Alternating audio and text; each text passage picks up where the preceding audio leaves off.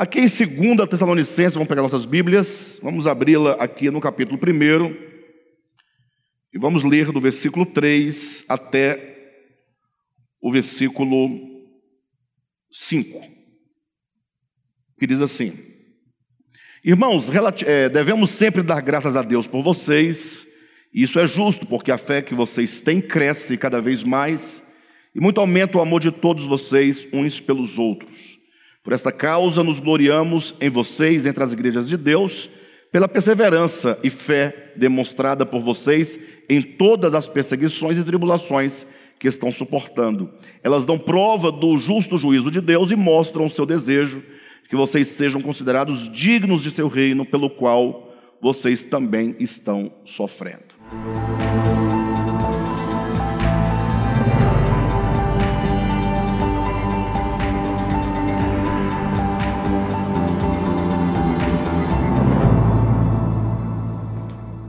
Queridos, é, pela terceira vez eu vou é, dizer aqui aos irmãos que este capítulo dessa segunda epístola de Paulo aos Tessalonicenses, essa, é, essa epístola, ela é uma epístola mais densa, mais complexa quando comparada à primeira epístola. E logo no primeiro capítulo, Paulo trata de um, de um assunto que, por mais que seja um assunto é, corrente no Novo Testamento, é, ou mesmo na Bíblia como um todo, né? mas o Novo Testamento é específico com respeito ao tratamento de Deus para com a igreja no que tange a aplicação e experiência da salvação. Mas é um, um assunto, é, me parece que não é muito é, conhecido da maioria dos, dos cristãos, né? A maioria ignora, talvez por um fato interessante, que vale a pena a gente contrapor, para quando nós entrarmos propriamente no que queremos dizer essa noite, os irmãos possam entender por que, que assunto tão corrente no Novo Testamento chega a ser desconhecido da maioria dos cristãos. Parece um pouco estranho, né? Ou até mesmo uma certa presunção da nossa parte, como que eles dissessem, ora, os cristãos não têm conhecimento, nós temos, nada disso, isso é bobagem. Na verdade, todos deveriam ter, porque todos têm Bíblia. E todos supostamente leem a Bíblia ou devem ler a Bíblia. Mas o problema está exatamente na tradição religiosa. Ou seja, muito do que nós sabemos sobre Deus, muito do que nós sabemos sobre a salvação, nós herdamos de uma tradição da igreja, tanto da igreja católica romana, quanto da, das escolas é, das igrejas evangélicas ou igrejas reformadas. Então, assim, nós temos muito conhecimento intuitivo, nós ouvimos muitas pregações ao longo da nossa experiência cristã, nos diversos lugares por onde nós passamos, ouvimos muitos ensinamentos e vamos acumulando esse, esse conhecimento na maioria das vezes sem um exame apurado da Bíblia. A gente acredita nos nossos líderes, né? A gente acredita, nós depositamos uma certa confiança. E daí nós vamos é, desenvolvendo um conhecimento não verificado, que é o dogma, e acabamos por ter também, no geral, um conhecimento intuitivo. E dentre essa tradição religiosa existe um aspecto que, na maioria das vezes, é negligenciado. Outras vezes, embora algumas correntes teológicas acabem ensinando, mas algumas outras vezes esse ensinamento ele é negado por uma suposta verdade. Aí cria um paradoxo, uma confusão. Você, num dado momento, afirma uma coisa, não dá muita ênfase, fica ali é, você fala porque tem que passar, não dá ênfase, por isso as pessoas não, não se dedicam ao assunto, por falta de ênfase. Mas no outro momento, uma suposta verdade suplanta ou nega aquilo que foi passado de maneira geral. Não é? Ou seja, se você perguntar para os cristãos acerca do desenvolvimento da salvação, creio eu que todos eles dirão: sim, existe o processo de santificação, existe o processo de transformação, né? Nós temos que ser transformados, ser santificados. Então, é, os cristãos, de um modo geral, falam que exige esse aspecto, só que não é enfatizado. Quando alguém enfatiza a necessidade desse processo, ocorre de eles desviarem-se para a ideia de que a santificação seja um padrão de abstinência de algumas coisas externas ao homem. Ou seja, eles ensinam um certo padrão de comportamento ou de usos e costumes no sentido de é santificado ou se santifica a pessoa que não bebe esta ou aquela bebida, sobretudo a que possui álcool, não veste este ou aquele tipo de roupa, porque eles consideram mundana, não cantam esse tipo de música porque consideram mundana, não frequenta este ou aquele lugar porque consideram mundano. Não é? Então, assim, feito isso, é? ou as coisas semelhantes a estas, eles pensam: pronto, então eu sou um cristão santificado. Então agora o que falta? Nada. É, ou seja, eles ah, aparam algumas arestas que eles chamam de mundanas, de pecaminosas, mas não passam efetivamente pelo processo de santificação orgânica. Daí nós defendemos que a santificação, a transformação, é do ser, é do coração, é da mente, é da consciência. Ora, de que, que nossa consciência, nosso coração, nossa alma precisa de se santificar? De tudo aquilo que o pecado ah, agregou ao nosso ser, à nossa consciência, ao nosso coração. É, porque, de modo que às vezes nós cultivamos dentro de nós é, sentimentos, ideologias que forjam em nós uma maneira de ser e agir. Não que sejamos exatamente isso, mas que nós acabamos por viver uma vida em conformidade com aquilo que foi forjado dentro de nós. Agora, a tradição que acaba negando a necessidade desse processo de mudança interior é exatamente a crença, e essa é uma crença falsa, que eu vou dizer nas minhas palavras, mas é basicamente isso que acontece, que se pensa. Que, por exemplo, o cristão tem muitos problemas de natureza interior, do coração, da alma, da mente.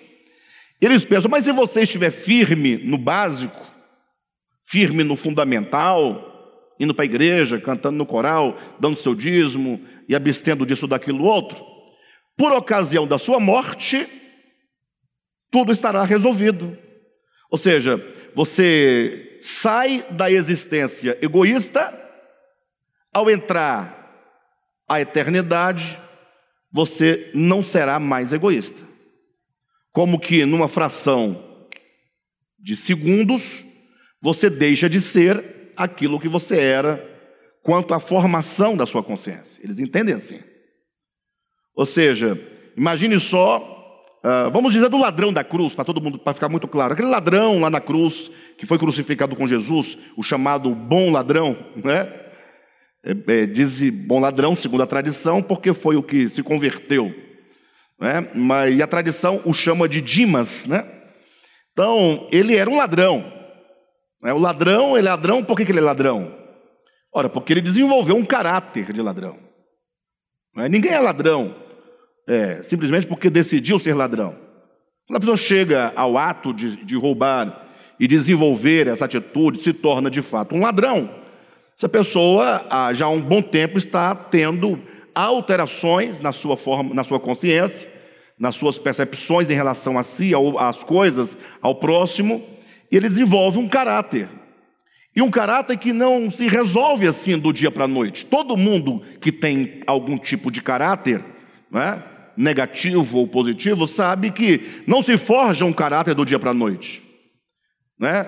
Usando o termo da, da psicologia, não se forma uma personalidade do dia para a noite. Não deixamos de ser o que somos do dia para a noite.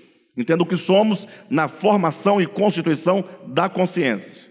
Ninguém muda do dia para a noite. Vocês sabem disso. Todos nós sabemos a dificuldade que nós temos de mudança interior.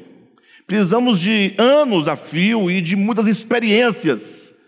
E, sobretudo, de ganhar-se consciência acerca daquilo que precisa ser tratado.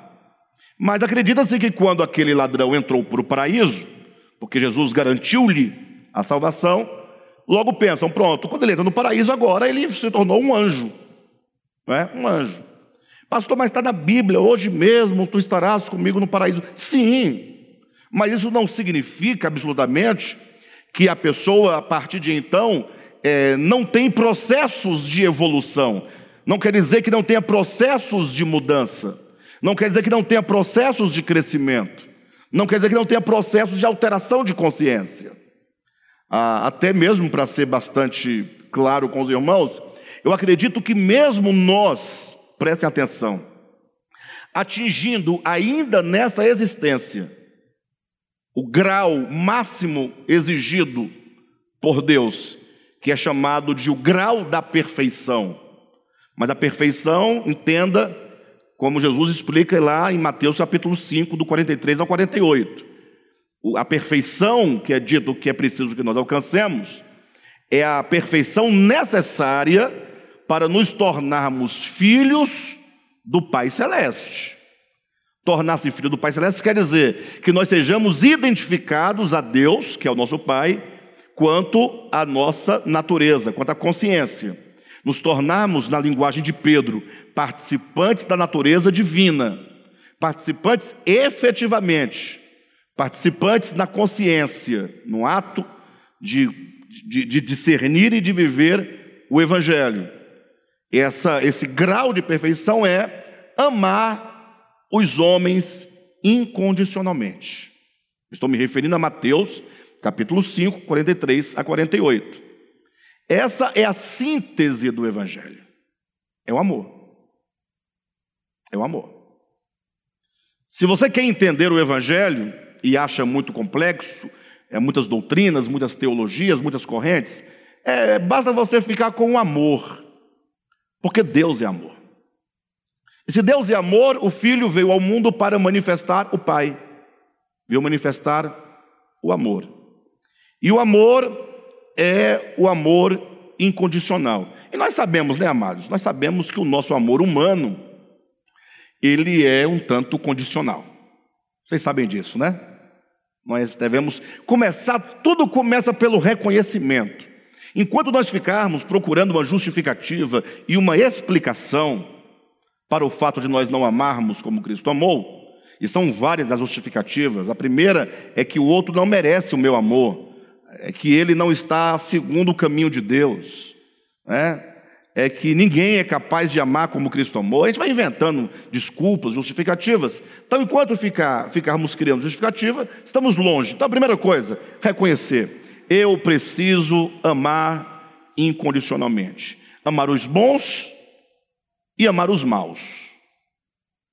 Mas não cabe a você classificar quem é bom e quem é mal, para justificar que você ama a ambos.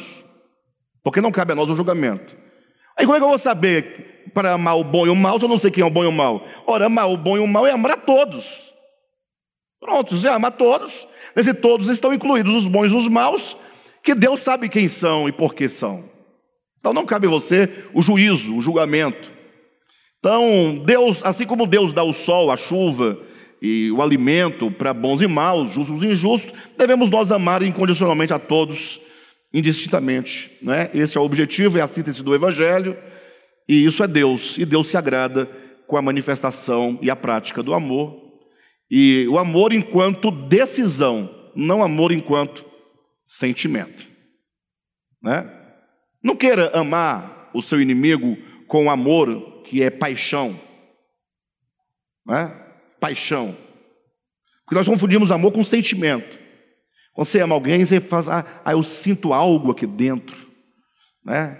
Geralmente, esse sentir algo aí dentro, essa paixão, que não é amor, ou não é o amor, poderíamos colocar assim, geralmente é um fogo que arde do seu próprio egoísmo. O homem ama porque quer possuir aquilo que é amado. Ou seja, ele quer possuir um objeto, então ele ama o objeto. Ele quer possuir uma mulher ou quer possuir um homem, enquanto posse. Aí ele ama. Não é? E, é, e quando perde, por isso que quando perde, luta para manter. Não quer perder aquilo. Amamos os pais. Por qual motivo nós amamos os nossos pais? Já pensaram por qual motivo amamos nossos pais? Né? Boa pergunta, né? Pergunta tanto complexa, eu acho, de responder. É? Ou por que os pais amam os filhos? Acho que o problema começa bem aí, né? Bem, mas deixando essa discussão de lado, que eu tenho um conceito totalmente diferente, mas o fato é que às vezes eu, eu, eu vejo situações em que pessoas estão sofrendo. Pessoa, eu estou numa situação, por exemplo, alguém da nossa família, uh, com 86 anos de idade, já viveu bem, né? Sim ou não?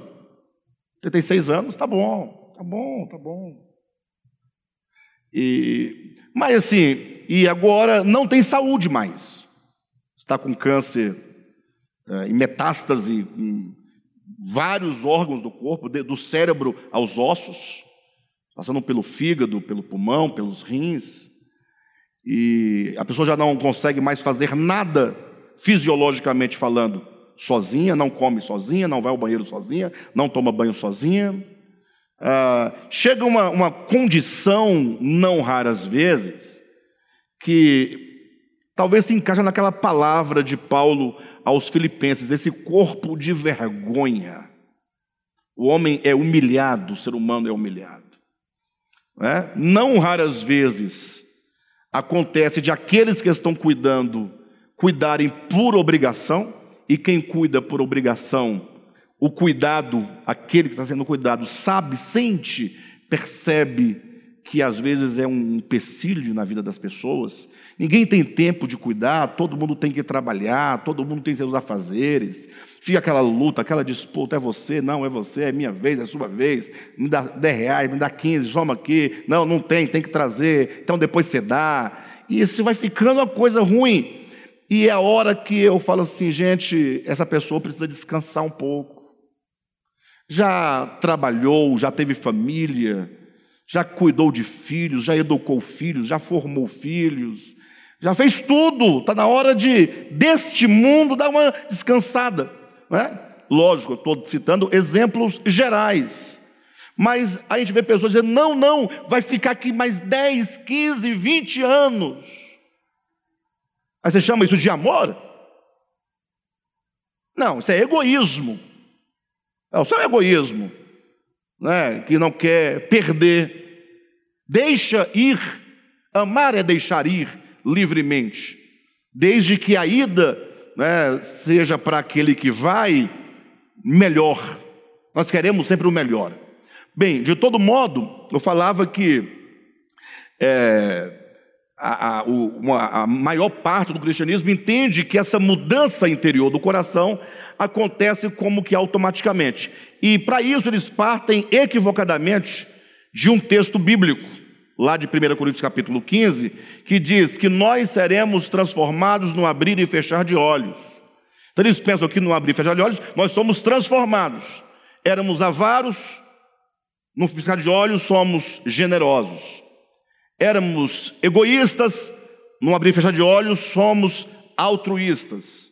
Aborrecíamos e odiávamos, num piscar de olhos, passamos a amar uh, indistintamente as pessoas. Né? Éramos linguarudos, faladores, pauradores, e no, no piscar de olhos nos tornamos pessoas sensatas, que falam somente o essencial, que falam com cortesia, etc, etc, etc. Mas o texto de 1 Coríntios não está falando disso, está falando da transformação do corpo. É porque no mundo espiritual, esse corpo físico, nestas condições do físico, ele não serve para o mundo espiritual. Lá Paulo está dizendo que o corpo para o mundo espiritual é um outro corpo, é um corpo que não se destrói, que não se corrompe que não se deteriora. Não está ali dizendo do caráter, do coração nem da consciência.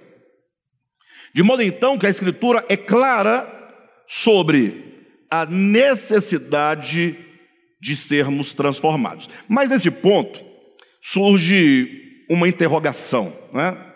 Uma interrogação. Alguém fala assim, pastor, mas para sermos salvos não basta aceitarmos a Jesus?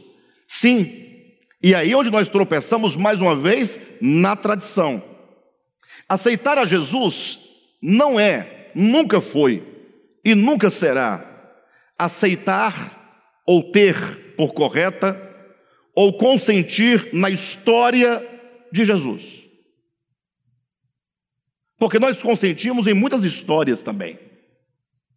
Querem ver uma coisa? Se eu perguntasse assim para vocês, vocês acreditam em Deus? Todos dirão que sim, eu acredito. Pelo menos os que estão aqui ou os que já são cristãos. Se eu perguntar, você acredita em Jesus Cristo? O que me responderão?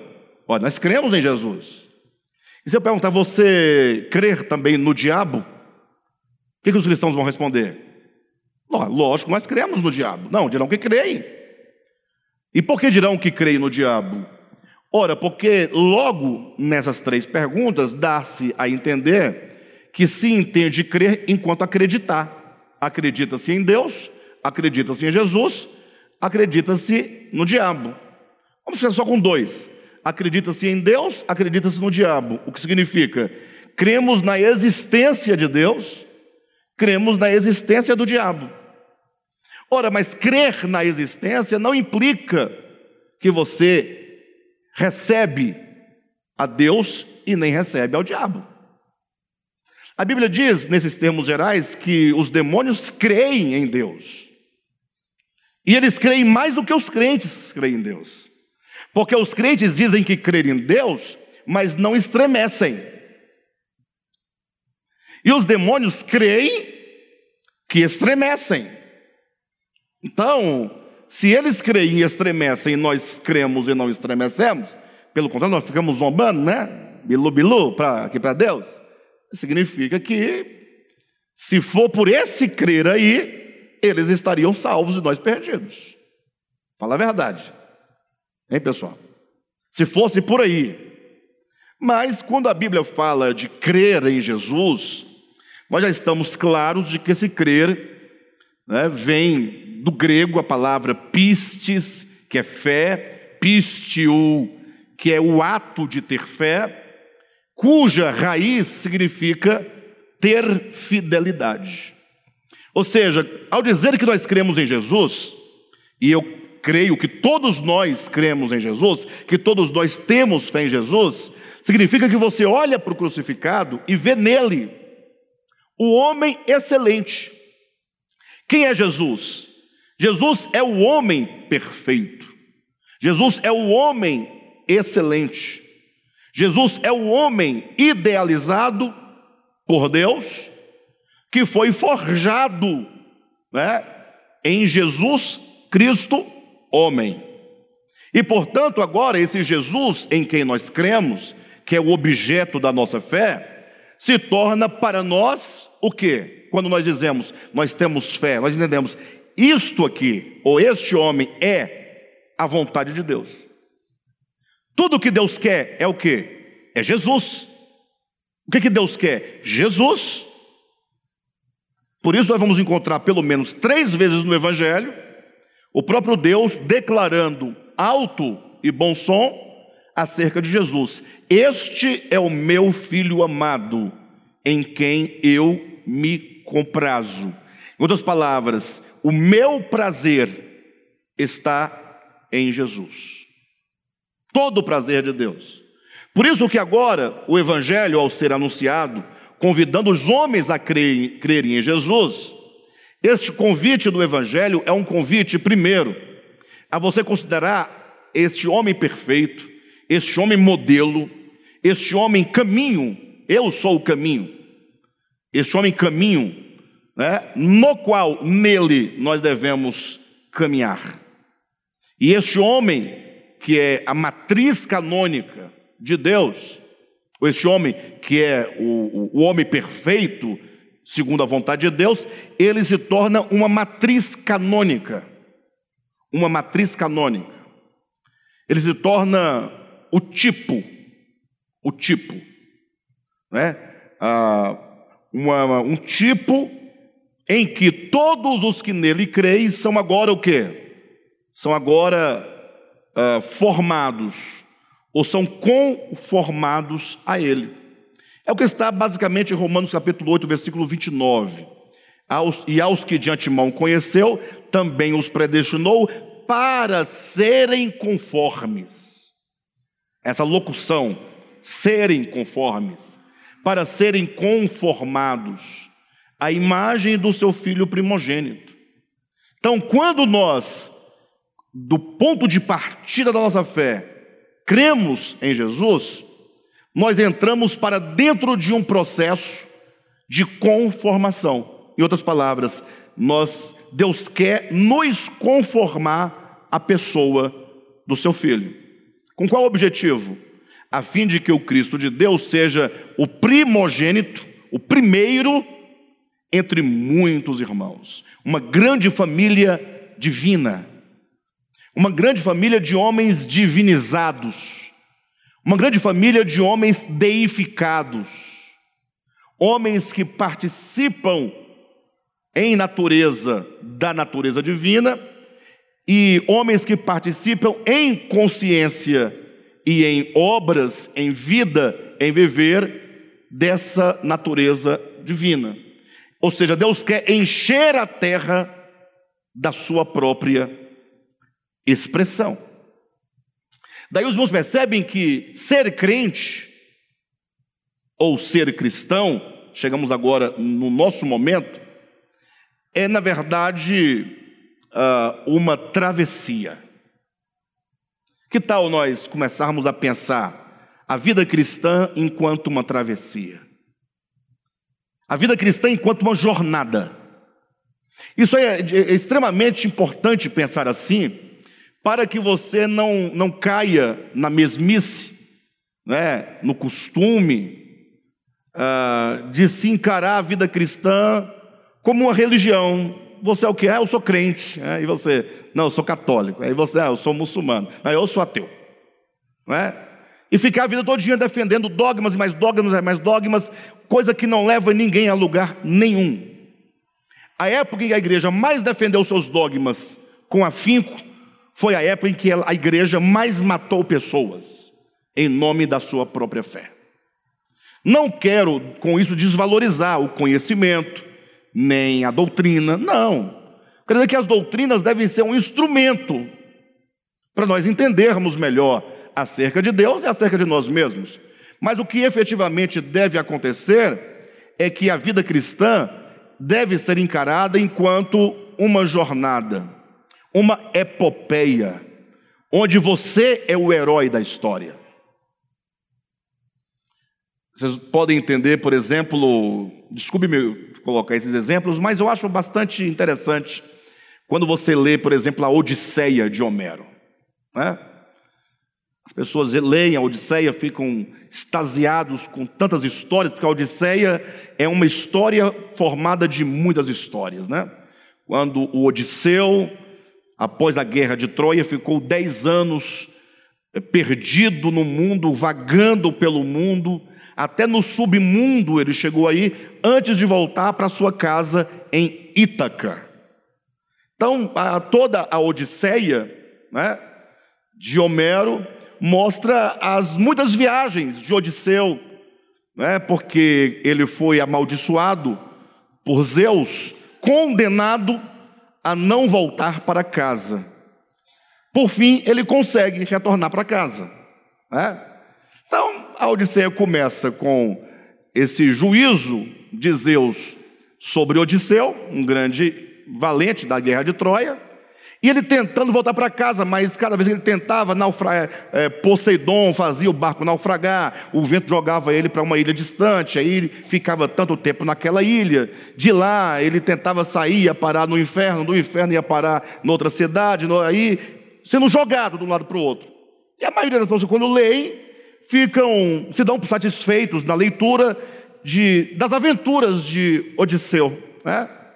Quando ele retorna, o final da Odisseia é extraordinário, porque quando ele volta, ele é aconselhado a, a não é, chegar se expondo.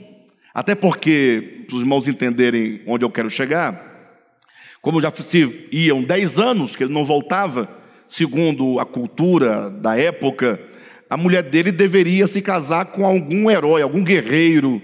E nisso, muitos homens já tinham invadido o palácio de Odisseu e estavam forçando né, que a mulher de, de Odisseu ah, escolhesse um dentre eles para se casar. E estavam ali já anos comendo, bebendo, farreando, é, é, dissipando os bens, a riqueza é, lá do Odisseu. Estava uma coisa muito dramática. Então, se Odisseu chega de repente, eventualmente ele seria até morto. Então, ele é aconselhado a se disfarçar. E aí acontece, ele se disfarça, volta, ele se disfarça de mendigo, fica um tempo ali na periferia da cidade, consegue entrar na cidade, chega até o seu palácio, propõe um grande desafio, e aí é no momento dos desafios que ele também se propõe a ficar com Penélope, que é a sua própria esposa, e então ele propõe o desafio: qual daqueles homens ficariam com Penélope? E aí então ele era um grande valente, o melhor atirador, o melhor em tudo, então ele vence todo mundo. Quando ele vence todo mundo, ele tira o seu disfarce e se revela como Homero. Aí é aquela catarse, né? Quem está lendo, aquela explosão de emoções, porque deu tudo certo no final da epopeia. O problema é que o livro não nos quer mostrar isso exatamente. As muitas andanças, as muitas histórias, os muitos lugares, as muitas experiências por onde o Odisseu passou, e daí é um texto épico, é um texto, é uma odisseia, significa toda a travessia de Odisseu para que ele se tornasse uma outra pessoa. O Odisseu que retorna dez anos depois da guerra de Troia não é o mesmo Odisseu do final da guerra de Troia. Ele teve uma travessia, ele foi mudado ele adquiriu muito mais habilidade, muito mais consciência, muito mais conhecimento do mundo, muito mais conhecimento da vida, e agora, portanto, ele é um outro Odisseu, ele é um outro homem. Na linguagem dos gregos, ele é um novo homem. Né? Na linguagem da, a, do conceito de educação dos gregos, ele se tornou um novo homem. Ele se torna um herói que se tornou agora o modelo de homem. Bem, mas isso é né, a, a, a, as epopeias, os textos épicos de Homero, lá dos gregos. Mas isso já sinaliza um conhecimento intuitivo da antiguidade de que o homem precisa de passar por transformações. Tá bom, você que está reclamando que, ah, o que, é que, tem a ver o Odisseu com a Bíblia, Tessalonicenses e tal, com a transformação do cristão. Tá bom, então olha para a experiência de Jacó. Hã? Um caminho de dor. Isso, um caminho de dor. Na verdade, as transformações só acontecem com dor. Ninguém é transformado sem dor. Olha o texto de Eclesiastes, né? tem alguma relação com isso. Melhor ir à casa onde há luto do que ir na casa onde há banquete. Eu não acho que Eclesiastes está certo, não. Eu não acho. Vocês acham? Você acha que está certo? É, entre você ir a um velório e ir a um churrasco, o que, que você prefere? Será que Eclesiastes está certo? Gente, um churrasco só tem alegria, música, Gente, pensa numa alcatra gorda, numa picanha gorda, uma cerveja gelada. Pode ser, pode ser a Heineken, não tem problema. A gente não é tão exigente assim. É? Ou um lugar cheio de gente chorando, gente fingido, querendo se pular na cova. Gente, na verdade, Eclesiastes está certo está certo do ponto de vista da essência do ser humano. Do ponto de vista da essência. Ou seja, por que os homens, ou nós, gostamos mais do churrasco? Porque lá é o lugar onde tudo se esconde, onde tudo se omite, onde a alegria é forjada, ou pelo menos alimentada por alguma coisa externa, uma música, uma cerveja, uh, um momento, etc. E nós não paramos para pensar e para refletir sobre nós. Agora, o momento da perda é o momento em que você percebe a sua insignificância naquele que desce a cova, você per percebe a sua impotência em você por não poder trazer o outro de volta. Você fala, poxa, o que, é que nós somos afinal? Olha, nós somos somente aquilo que nós somos forjados na nossa consciência. Só isso que levamos para o outro lado. Mais nada. Mas eu dizia para aqueles que acham que não deve se falar de Homero, é, ora para Jacó. A própria Bíblia traz a expressão travessia. Jacó, depois de lutar com Deus no Val de Jaboque, e essa para mim, esse versículo para mim é como uma, um final de filme. Se fosse fazer um filme de Jacó, tinha que ter essa cena para sinalizar. Ele saindo de debaixo do vale, de dentro do vale, subindo o morro, com apoiando-se no seu bastão, e ele vai subindo, e apenas as letras descendo e a voz dizendo: Nasceu-lhe, pois, o sol, quando atravessava o val de Jaboque. A partir dali, vê-se a linha limítrofe entre o antigo Jacó e o novo Israel. A mudança ocorre exatamente ali. A mudança já começara há muito tempo, mas a mudança é uma questão de uma vida.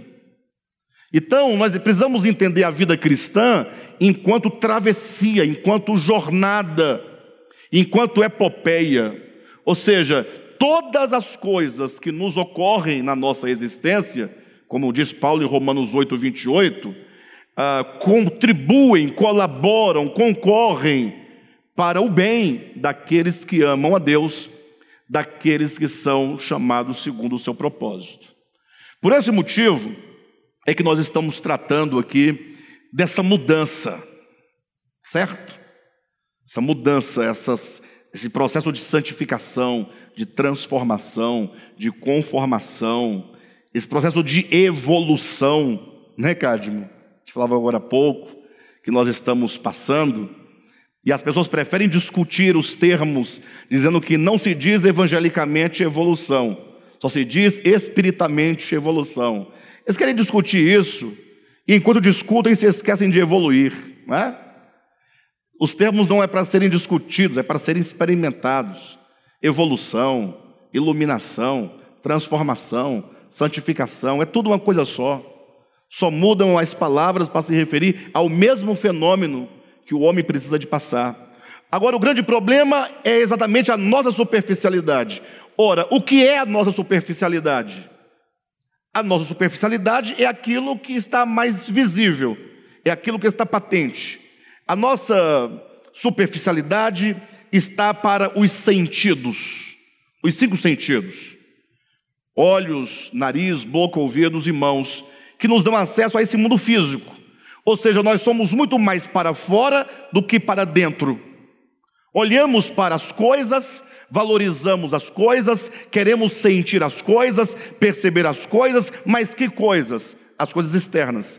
Essa parte superficial nossa é chamado é, de persona, de máscara, o que nós chamamos de pessoa. Pessoa. Ah, pastor, eu não sou uma pessoa? Não, você nunca foi. Ah, você, é, é, você não é uma pessoa. Ah, não, sou, não, você não é uma pessoa. Você acha que é uma pessoa e por achar que é uma pessoa, você está na situação que você se encontra. Se eu não sou pessoa, e agora aí o, o, o pessoal aí da, da, da área de psicanálise, é, psicologia, vão me crucificar, né? Mas não tem problema não. Ah, o que nós somos? Nós somos indivíduos. Antes de pessoas, somos indivíduos. Ah, e qual que é a diferença? É que a palavra pessoa, do português, persona, né, que vem lá do latim, né, ou como diziam os gregos, o hipó, é, Hipócrates, né, que é o hipócrita, é o ator, aquele que finge um papel, isso aí é exatamente aquilo que nós não somos. É aquilo que nós fingimos ser. É o reflexo imediato do nosso egoísmo. Porque a palavra indivíduo, é, ela significa exatamente o que. É, ela significa exatamente o contrário daquilo que nós pensamos que ela quer dizer. Ah, parece que indivíduo né, é essa persona em detrimento a todos vocês, o indivíduo, o individual, né? Mas o in de indivíduo é uma partícula de negação, é não. In é não. Divíduo, de dividir. O indivíduo é o não divisível. o indivíduo é o não divisível. O indivíduo é aquilo que não se divide. Mas o que, que tem a ver com Tessalonicenses, pastor? Me ajuda. Eu não entendo você. Você vai entender. Tenha paciência. O problema é que nós somos indivíduos e, portanto, indivisíveis. Ou seja, nós somos apenas uma pequena partícula que só faz sentido, só ganha sentido no todo. Existe um todo absoluto, no qual a minha efêmera existência faz sentido. Quando eu me desagrego desse todo e tomo como por usurpação o ser igual ao todo, eu me torno um diabolos, aquele que divide. Quem está me entendendo? E aqui eu usei expressões bíblicas, né? Tanto a expressão diabo, como quando o, o indivíduo, que é uma pequena parte, se desagrega do todo, como que por usurpação, achando que é igual ao todo. Lembra lá que fala de Jesus? Sendo Deus, não se aferrou ao fato de ser Deus, antes a si mesmo se esvaziou? Ou seja, o que, que o Cristo podia dizer? Não, eu sou Deus e ponto. Dane-se. Poderia ou não poderia? Esse sentimento de querer ser. Ah, mas ele é. é. Mas a grande questão é que aquele que é, por natureza, não diz que é. Agora, aquele que não é, por usurpação, quer ser. Então, o que é o pecado original? O que é o problema do ego? Qual é o grande problema da humanidade? Exatamente a persona, essa falsa, essa máscara que ele assume para si, de desagregação do todo. E a prova de que os homens pecadores desagregam-se do todo está nas nossas próprias relações, na guerra em que nós vivemos. Nós desagregamos dentro da nossa família com os nossos.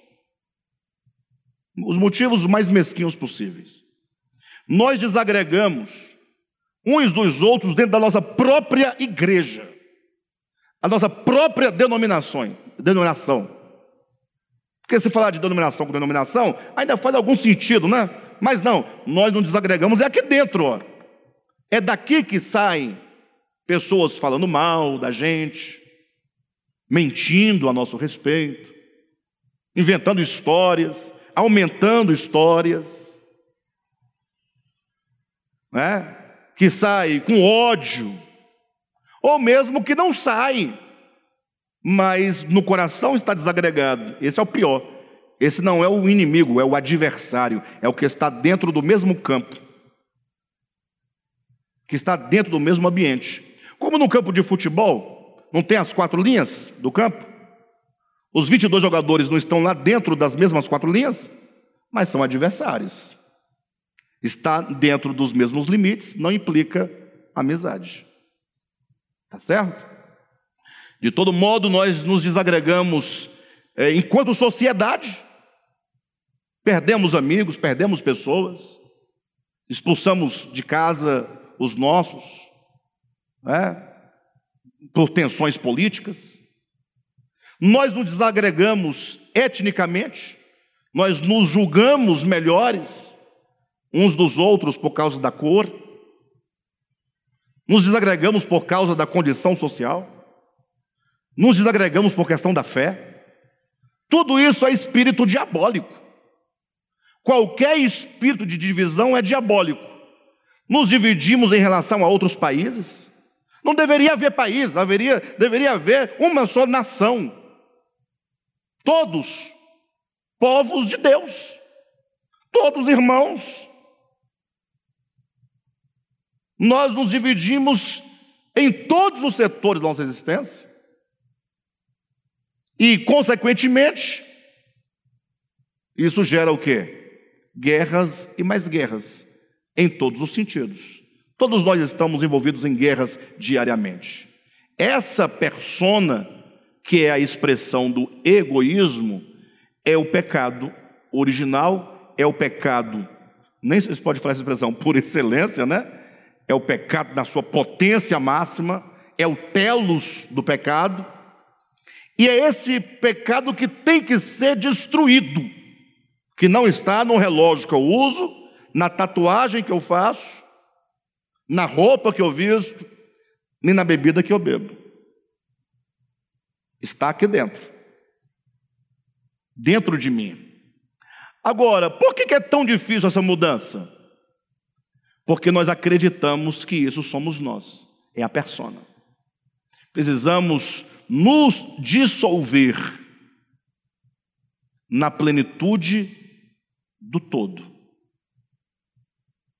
Os irmãos vão entender um pouquinho mais, melhor disso quando eu levar o conceito de amor e ódio no texto de Ortega y Gasset, lá no nosso encontro no Dia Saudável. Ele mostra como que isso acontece. Vou deixar para falar no dia, até porque eu não pode, temos que ler o texto, porque o texto é forte, né?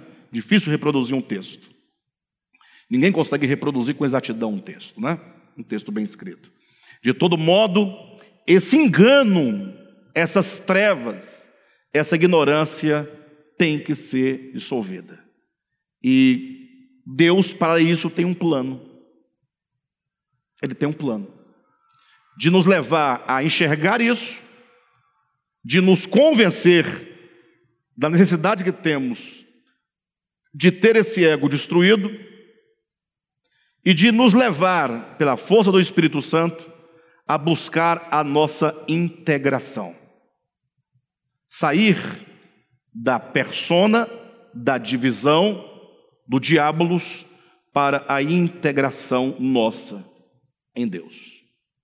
E não é possível nos integrar em Deus, nos dissolvermos em Deus, sermos possuídos por Deus, tomados, se nós não nos dissolvermos entre nós mesmos. Olha essas palavras de Paulo para os irmãos terem uma ideia.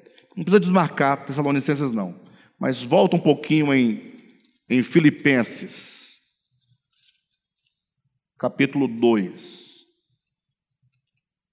Vou ler só o versículo 1 a 3, tá?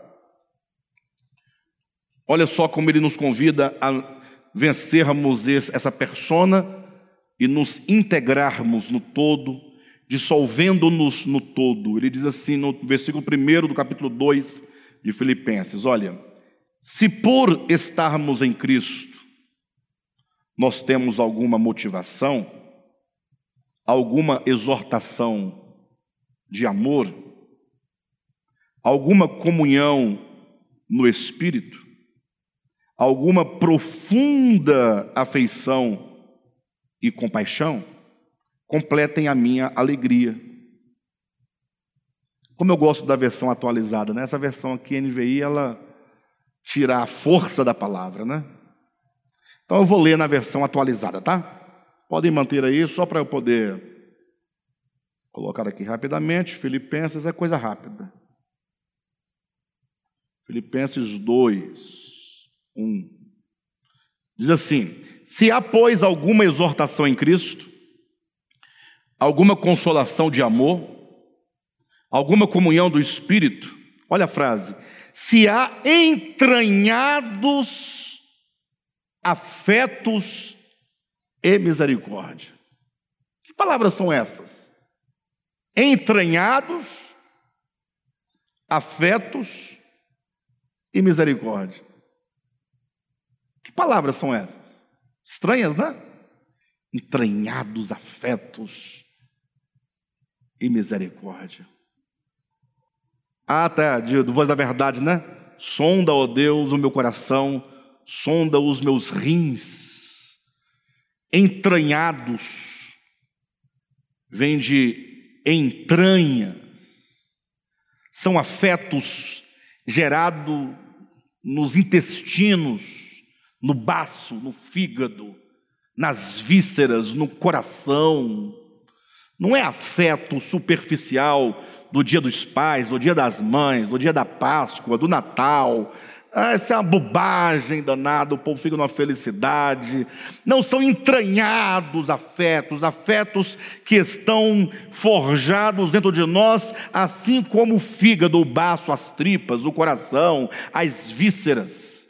É aquilo que há de mais profundo e vital dentro de nós. Entranhados afetos e misericórdias se há tudo isso, se há, completai a minha alegria, de modo que penseis a mesma coisa. Então já deu para perceber que o pensar é diferente. Agora, cuidado, pensar diferente não é pensar, é, é, é, pensar de, é, em conformidade não é uniformidade. Tá? Cada um tem o seu pensamento, mas aqui é nas coisas essenciais da existência. Pararmos de ficar criando contendas, inimizades, porfias nas coisas insignificantes, sermos um no essencial, na verdade, no amor, na paz, na compaixão, de modo que penseis a mesma coisa, tenhais o mesmo amor, sejais unidos de alma, tendo o mesmo sentimento, nada façais por partidarismo ou vanglória, mas por humildade, considerando cada um os outros superiores a si mesmos. Poxa vida, então. Então Deus tem um plano aí para resolver essa questão dessa persona maligna.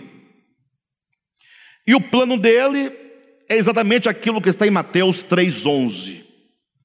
É? Eu sei que tem uma longa discussão teológica em torno de Mateus 3,11, mas basta a interpretação que está em consonância com o todo da Escritura, quando diz que João Batista dizendo acerca de Jesus, né? Ele vos batizará com o Espírito Santo e com fogo.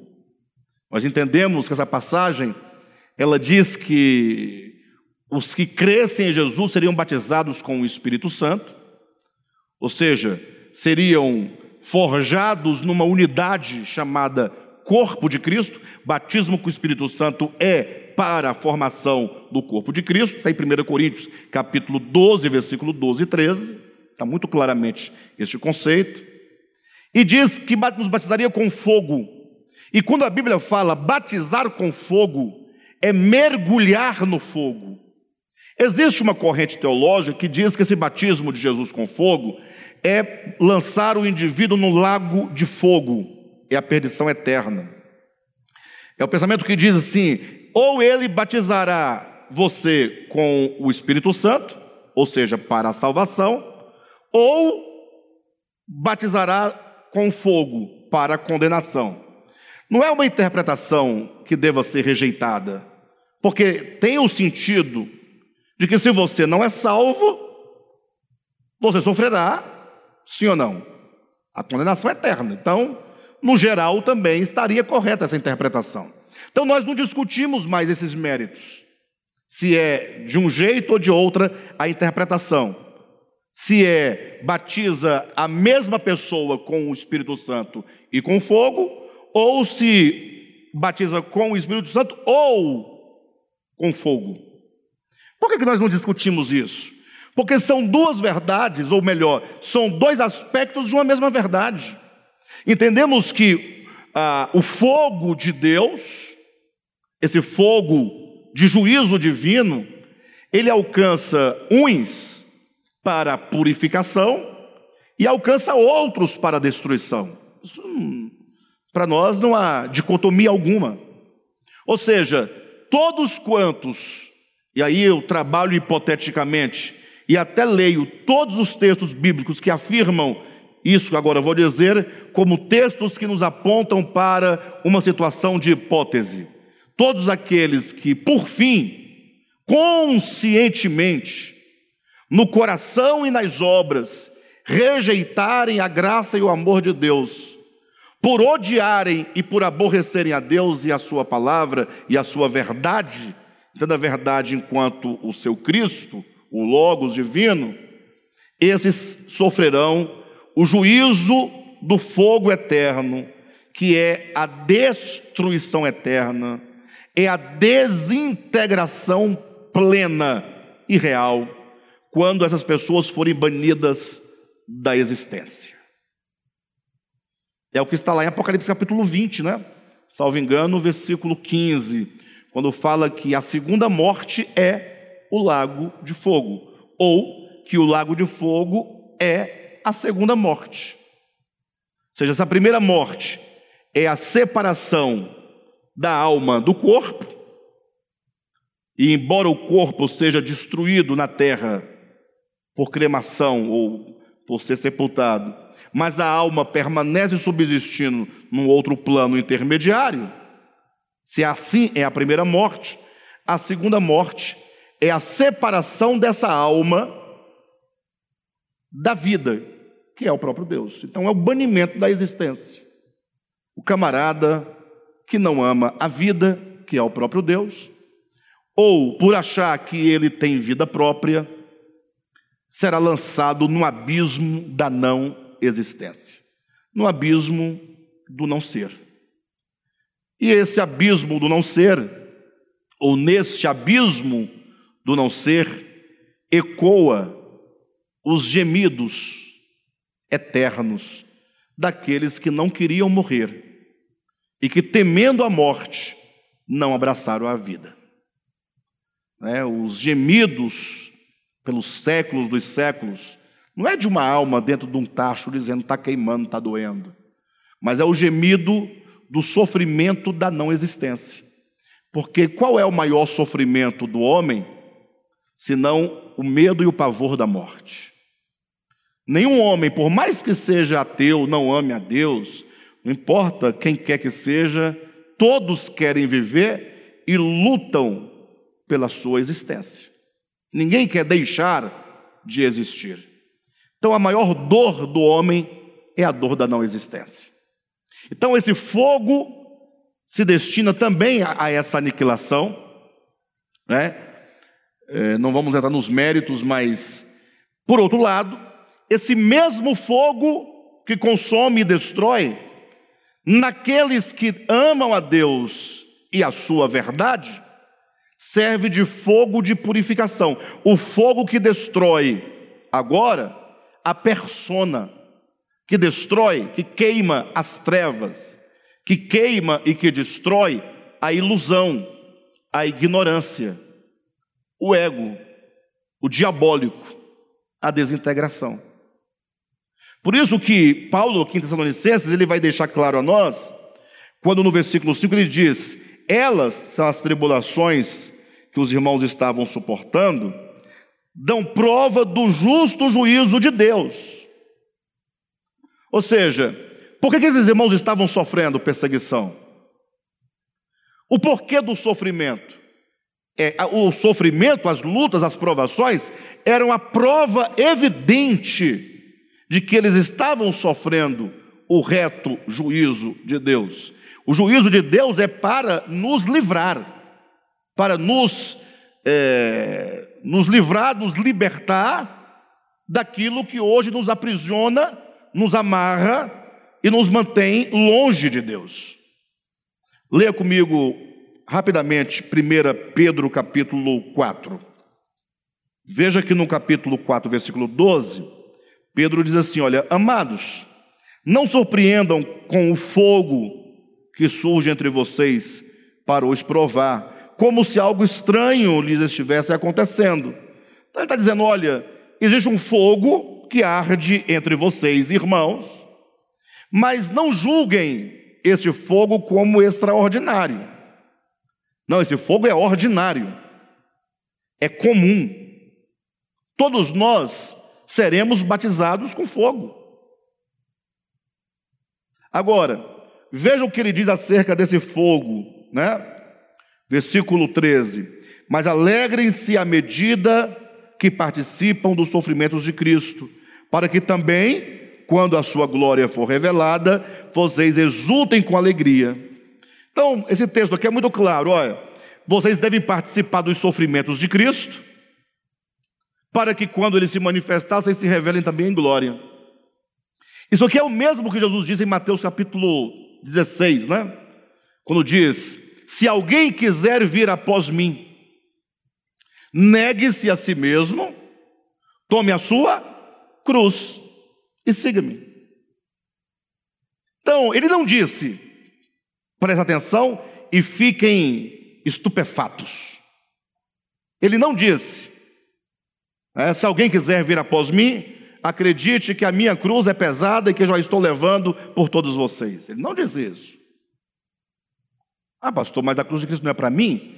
A cruz de Cristo é para Jesus, homem, que por meio dos sofrimentos, ele foi aperfeiçoado. O homem Jesus, por meio dos sofrimentos, aprendeu a obediência pelas coisas que sofreu e foi aperfeiçoado. Hebreus, capítulo 5, versículos 9 e 10.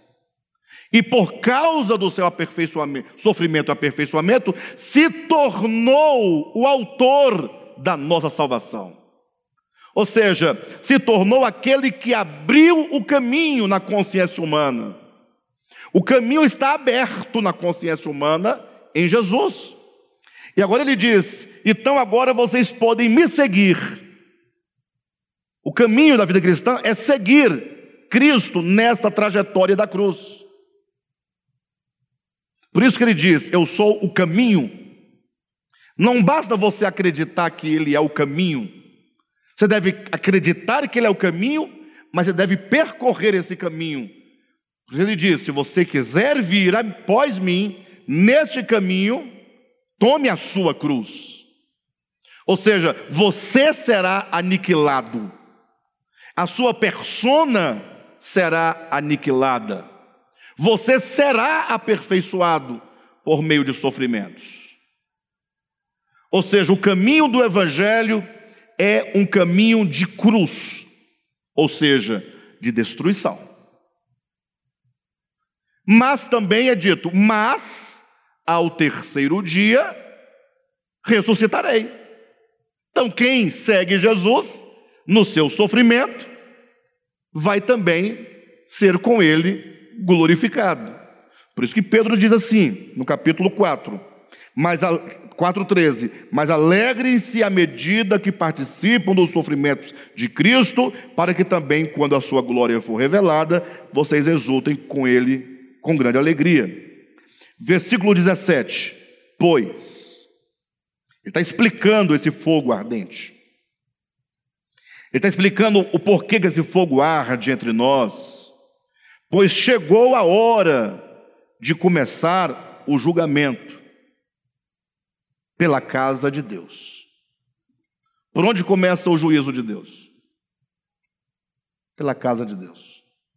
Começa pela casa de Deus nós somos os primeiros a experimentar o juízo divino para o nosso aperfeiçoamento. Aí ele disse, continuando: "E se começa primeiro conosco, vírgula, qual será o fim daqueles que não obedecem ao evangelho de Deus?" Então fica claro que o juízo de Deus é para todos, ou para o nosso aperfeiçoamento e salvação, que é a própria experiência de salvação, ou para a perdição eterna. São esses os dois lados do juízo divino.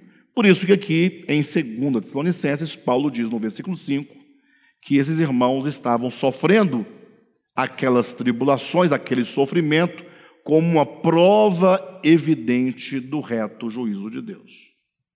Tá, nós não passamos pelos mesmos tipos de sofrimentos que esses irmãos passaram, que eram perseguições mesmo físicas.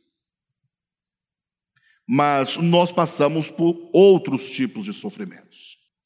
É, precisamos aproveitar cada oportunidade, cada circunstância, para fazermos essa máscara morrer.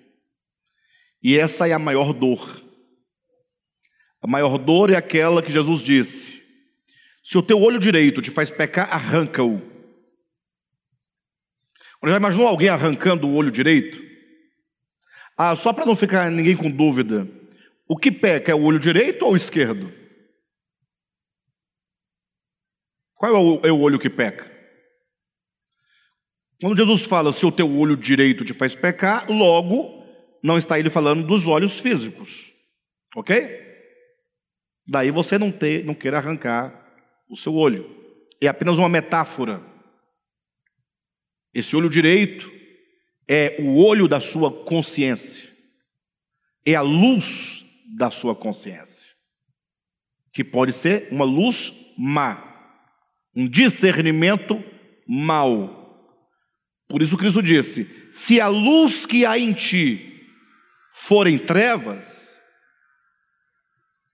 quão grandes trevas serão a luz que há em mim forem trevas. E como é que a luz pode ser treva?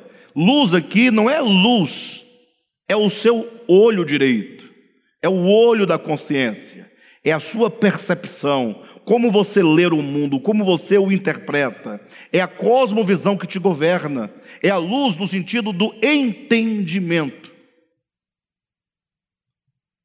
Então, quando diz arranca o teu olho, ou a mão que te faz pecar, ele quer dizer que diante das circunstâncias, das experiências da vida, aquilo que é negativo, que é perverso, que é pecaminoso, diante dessas questões você vai ter que tomar decisões. E quando você tomar a decisão contra essa máscara, vai acontecer aquilo que Jesus chama de negar a si mesmo negar essa máscara. E negar a si mesmo é dizer não às nossas paixões, às nossas vontades egoístas, e essa é a maior dor que alguém pode sentir, é o maior sofrimento. Mas é um sofrimento que vai te introduzir em grande alegria e satisfação em Deus, porque teremos experimentado a salvação de Deus, tá bom? Queridos, vamos parar por aqui. Semana que vem nós vamos seguindo na mesma ideia, agora, como diz o versículo 6 em diante, falando desse segundo aspecto do fogo, que o primeiro é o reto juízo sobre a casa de Deus.